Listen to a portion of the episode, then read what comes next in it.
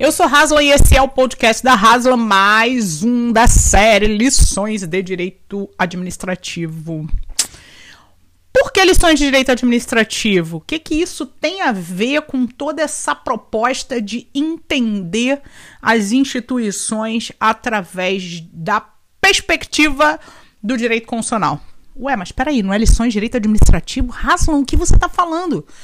Vamos pensar que os princípios constitucionais com os quais a gente está trabalhando, que orientam toda a legislação administrativa, são princípios constitucionais e, portanto, é a Constituição a nossa lente. Mais do que a Constituição, é o direito constitucional a nossa lente. Mas, Haslam, eu acho que você fala mais de política. Não, não, não, não, não. Eu falo mais de direito constitucional. Política é algo muito mais amplo e que envolve muito para além mesmo do direito constitucional. Direito é técnica, direito é ciência e é técnica voltada para a estrutura do Estado, o funcionamento das instituições e a política vem antes disso. Quando se concebe o homem de uma determinada maneira, com uma relação com as outras pessoas, com a comunidade na qual está inserido, o que, que se espera da vida. Então, toda essa questão filosófica por trás é que vai orientar a elaboração dos arranjos normativos que vão dar existência e estruturar esse Estado. É bem complexo isso, mas foi assim que foi pensado, ao menos, né, durante 1700 anos depois do Cristo. não, não exagero. Vamos lá. O que, que eu estou querendo dizer com isso? Os arranjos normativos, eles são de fato muito antigos, data de 5 mil anos. Documentos, escritos, né? 5 mil anos antes do Cristo. Documentos, escritos, normas de conduta e tudo mais. Aquela, aquela ideia, né, de ter as tábuas da lei e tudo mais. Então, assim, é difícil você pensar direito sem pensar política e pensar política sem pensar direito.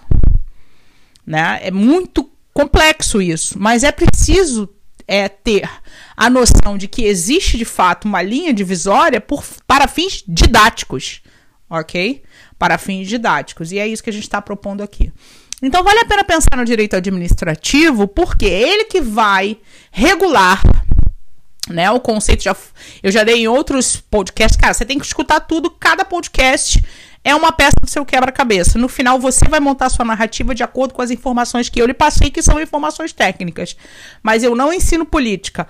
Alô, não ensino política porque política não se ensina. Política se vivencia. Quem tá te falando isso tá te enrolando e deve ter um propósito por trás, beleza? Bom, vamos lá. É... E qual é o meu propósito por trás, então? Ai, Haslam, você também deve ter um propósito por trás de tudo isso. Tenho. O propósito é realmente compartilhar meu conhecimento para que a gente possa sair desse obscurantismo, dessa truculência, dessa era da burrice, da estupidez, porque o Brasil está sendo saqueado, meu irmão. Saqueado. Saqueado. O que, que falta pra gente? O que, que eu acho que eu posso contribuir? Que, que não tem nos, nos, outros canais, né? O que você não encontra.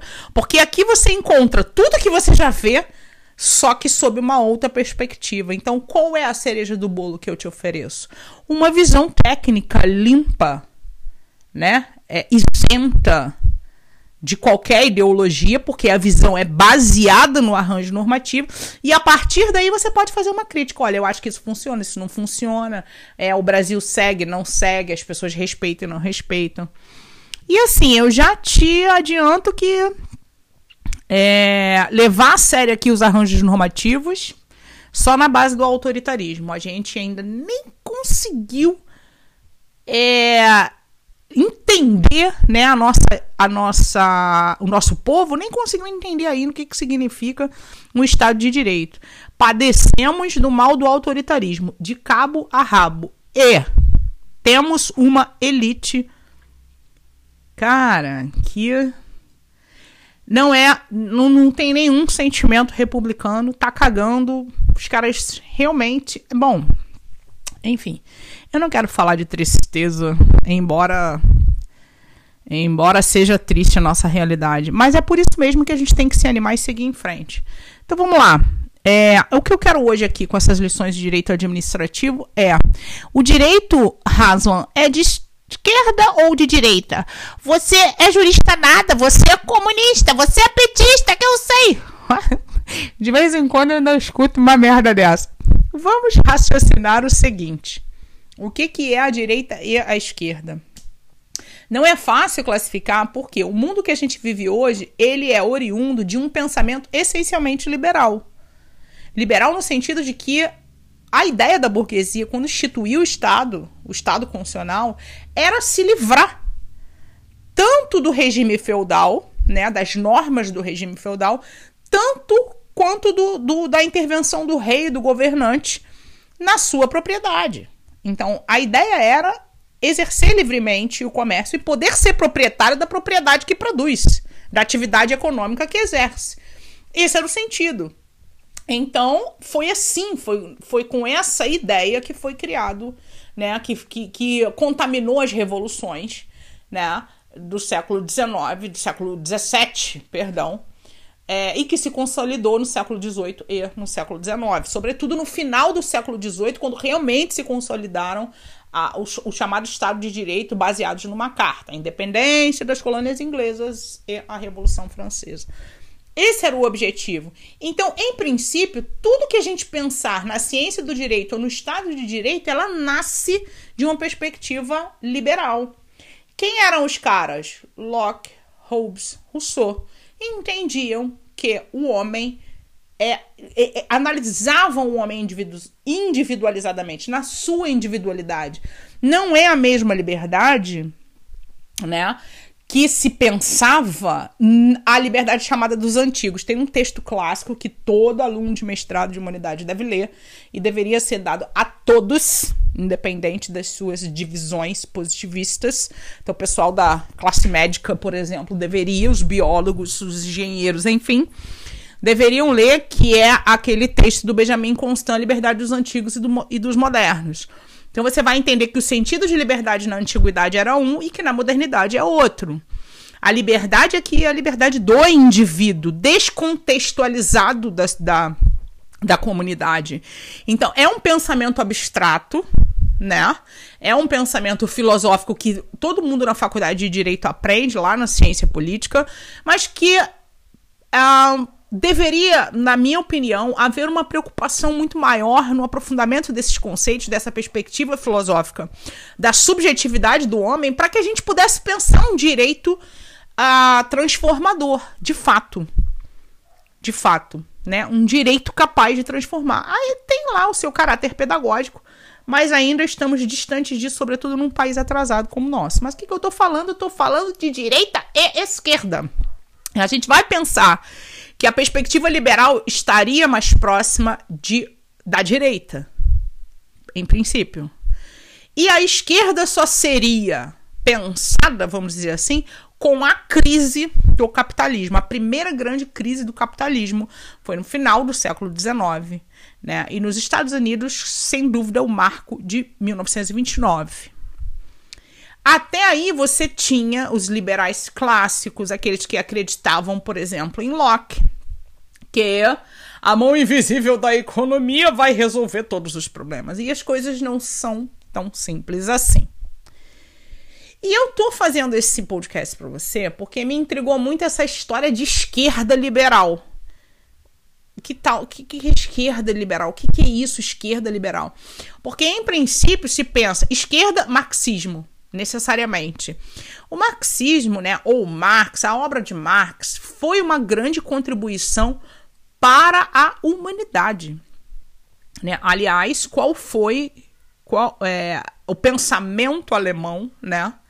É um pensamento uh, que deu grandes contribuições, se não decisivas contribuições, para essa modernidade ocidental que a gente vive, né? Para essa estrutura que a gente vive. Então, assim, o número de filósofos e de pensadores uh, alemães é estúpido, né? Desses que a gente eternizou e considerou como como é, vamos dizer fundadores da modernidade ou orientadores do pensamento moderno, né? Ou inspiradores desse Estado de Direito que a gente vive, dessa situação, dessa realidade que a gente vive. Então, Marx deu uma grande contribuição, Marx e Engels, com o seu trabalho, porque ele fez análise do capitalismo e ele explicou por que, que o capitalismo cria, né, aquele sistema capitalista, cria tantas distorções na realidade social. E o que, que ele reivindica? Que o produto, falando muito grosseiramente aqui, que o produto resultante da atividade do trabalhador seja para o trabalhador. A mesma ideia burguesa de que, olha, eu quero produzir e quero o que é meu. Eu, se, o que eu produzo é meu, de minha propriedade. Não era isso que a burguesia reivindicava? Pois é, exatamente. Se você trabalha, o produto do seu trabalho tem que ser seu. Essa é a ideia básica. Então, assim, não é nenhum monstro, não é nenhum adorador do Satanás, não é nenhum enviado dos infernos, é uma coisa absolutamente lógica. Tá bem? Essa contribuição ela foi importante por quê? Porque a partir daí eu, eu vou considerar outros marcos, obviamente, outros autores, há uma infinidade de autores, inclusive pensadores da Idade Média que são é, reificados, revi, é, revividos, vamos dizer assim, para que a gente pudesse pensar um mundo melhor no século XX. E foi um, um século de extremos, né? A chamada Era dos Extremos lá pelo Hobsbawm. A partir daí, a gente tem a, a seguinte discussão pontual. Primeiro, de quem é a propriedade, ou o produto dessa propriedade, né? Ou o, o, o resultado da atividade econômica, a quem pertence. E em que medida o Estado, essa instituição, pode interferir. E de que maneira ela interfere. A questão da propriedade é fundamental na discussão da esquerda e da direita. Tá? Para a gente ver essa linha tênue e divisória. Eu não sei explicar, e sinceramente, com precisão teórica que eu esperava para te trazer aqui, eu ainda não estou satisfeita com, com isso, por isso eu não vou te definir o que é essa esquerda liberal. Porque me parece que isso, isso eu te garanto.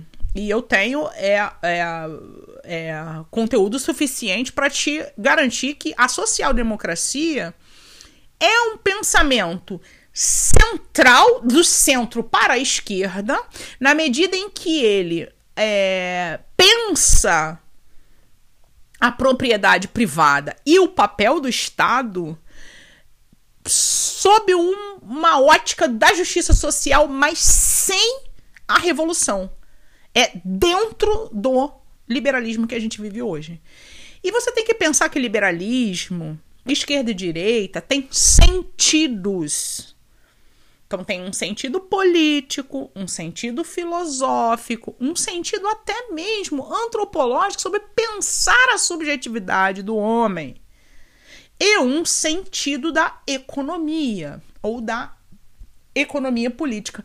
E é aí que entra o direito na economia política quando você começa a pensar arranjos normativos que promovam maior ou menor intervenção do Estado na propriedade que promovam, que assegurem né, acessos mais igualitários aos meios de produção, aos ascensão social. Quando você começa a pensar os arranjos normativos e orientar a elaboração desses arranjos normativos mais para a direita, mais para a esquerda. Então, o direito é esse instrumento. Ele não é por si só de esquerda ou de direita. Não dá para você falar sem parecer um idiota, olha, o OAB é comunista, parceiro. Não dá, não dá. Você vai parecer idiota se você falar isso.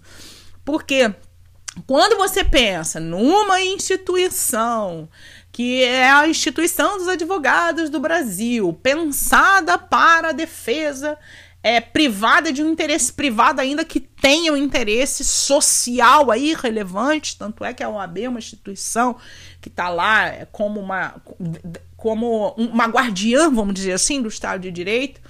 Mas quando você pensa isso dentro de um contexto de uma Constituição que tem um artigo 170 que é totalmente, totalmente liberal, que traz um modelo econômico neoliberal, inclusive, Bom, esse papo vai ficar. Aí não dá para você não parecer um idiota. Mas esse papo da, do, do, neoliberalismo na Constituição, da legislação administrativa contraposta, a gente vai esticar um pouco mais. Por enquanto eu pontuo aqui esquerda e direita e tu tem uma noção, vamos continuar conversando, beleza? Site fabianahaslam.net. Vai lá dar uma lida. Coloquei mais coisa no site. Mais inscritos meus, mais notas eu tô organizando, ainda tem pouca coisa lá, mas ainda tem muita coisa para botar, mas já, pouca coisa que já tem lá já é bastante. Fabiana.ha, oh, e me acompanha aí nas redes, né? Instagram, Facebook, a gente é escravo, não tem jeito. E lá no YouTube tem o vídeo. Tu já foi lá sacar os vídeos que tem lições de direito administrativo, tá? Vai ter sempre essa pegada lições de direito administrativo, que é essa discussão.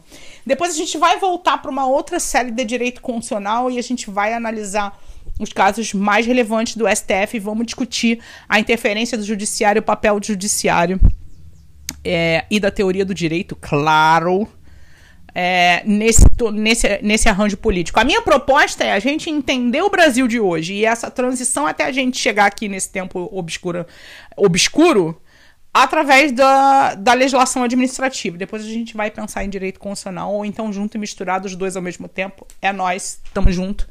Até amanhã. Curta, compartilha, fala pra galera, porque a minha proposta é uma proposta de transformação, expansão da consciência.